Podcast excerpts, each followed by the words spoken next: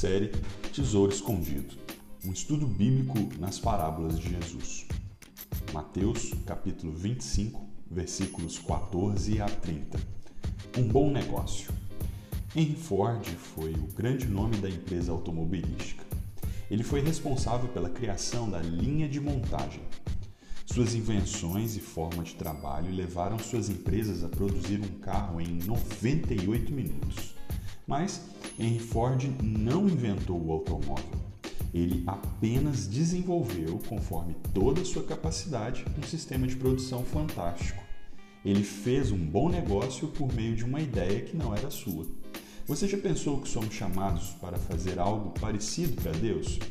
Deus nos concedeu privilégios maravilhosos, bênçãos deste tempo e celestiais para administrarmos para Ele. Deus é generoso e nos dá conforme nossas capacidades. E tudo o que Ele deseja é que usemos os recursos em fidelidade em favor do seu reino e ao final Ele irá nos recompensar grandemente. É sobre isso que vamos estudar hoje, a parábola dos talentos. Esta parábola é contada em três cenas. Um senhor concede talentos aos seus servos. Estes talentos não devem ser entendidos como as capacidades dos homens, como jogar futebol como Messi ou fazer música como Beethoven. Estes talentos são uma espécie de moeda dos tempos bíblicos. Cada talento equivaleria hoje cerca de 600 mil reais. Uma quantia generosa e que exigia grande responsabilidade, uma vez que é de outra pessoa. Bem, o Senhor dá um dez, outro cinco e outro um talento, e então sai para uma viagem. A próxima cena é o investimento que dois dos servos fazem, enquanto aquele que ganhou um talento o esconde. O Senhor volta, depois de muito tempo, e presta contas com seus servos. Aqueles que investiram devolvem o dobro do que receberam o Senhor os elogia, os coloca sobre mais responsabilidade e os convida para entrar em sua festa. Porém, aquele que escondeu o dinheiro de forma rancorosa critica a severidade de seu senhor e devolve apenas o mesmo talento que recebera. Então, o senhor usa suas próprias palavras como condenação do servo. Retira o que ele tem, dá o que tinha mais e o lança fora da sua alegria para as trevas eternas. Esta parábola nos direciona em duas aplicações. A primeira diz respeito à tolice daquele servo que não investe o dinheiro recebido, mesmo sabendo da severidade do seu senhor.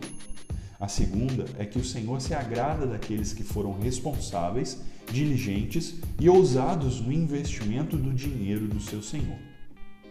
Devemos nos focar para entender e aplicar corretamente a parábola no fato de que, ao ouvir a mensagem do reino, não recebemos apenas um privilégio, mas recebemos uma grande responsabilidade que nos exige uma prestação de contas sobre o que fizemos com esta mensagem.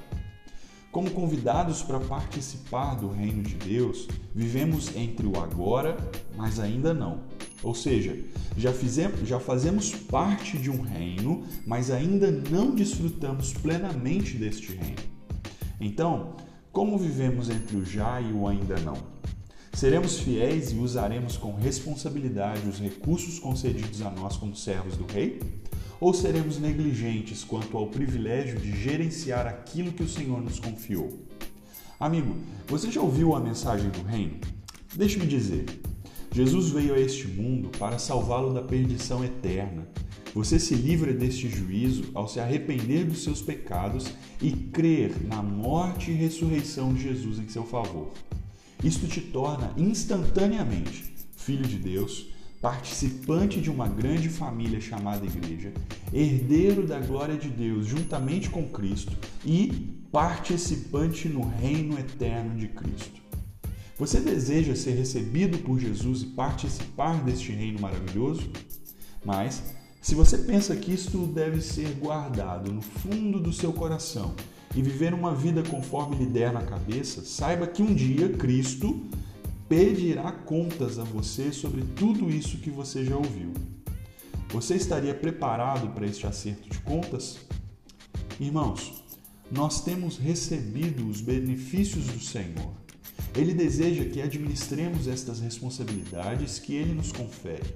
Pense bem, Deus lhe concedeu uma família para que você, de alguma forma, desenvolva seu papel conforme a vontade de Cristo. Seja um homem ao liderar de forma amorosa e sacrificial sua família, seja uma mulher que deve demonstrar através do seu papel como a igreja serve, ama e obedece a Cristo, ou como um filho que deve honrar os seus pais. Pense ainda em como Deus colocou você em uma certa igreja para servir seus irmãos em amor confortá-los em suas dificuldades, encorajá-los em sua caminhada e até exortá-los para perseverarem na fé. Deus concedeu a você certas capacidades para abençoar sua comunidade local. De uma forma maravilhosamente planejada por Deus, você é único para a sua comunidade. Apenas você pode desenvolver seu papel nesta igreja. Deus irá julgá-lo conforme a fidelidade responsabilidade e zelo com que desenvolveu aquilo que ele lhe deu.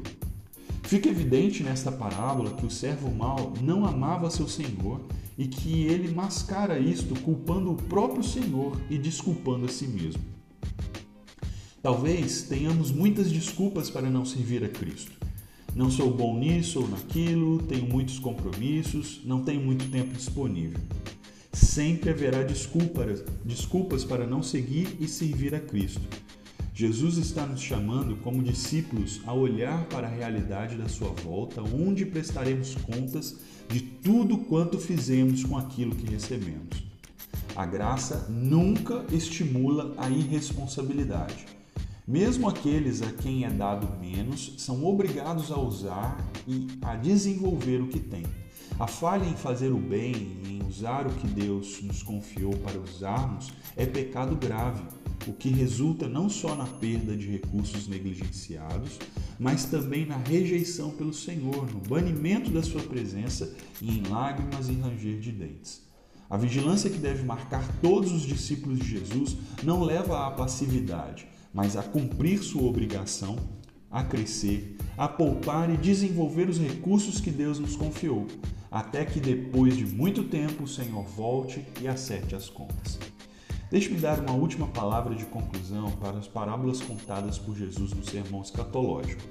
Esta é a última parábola do livro de Mateus, e existem três grandes lições que devemos aprender com elas. O que discípulos de Jesus fazem em relação à volta dele?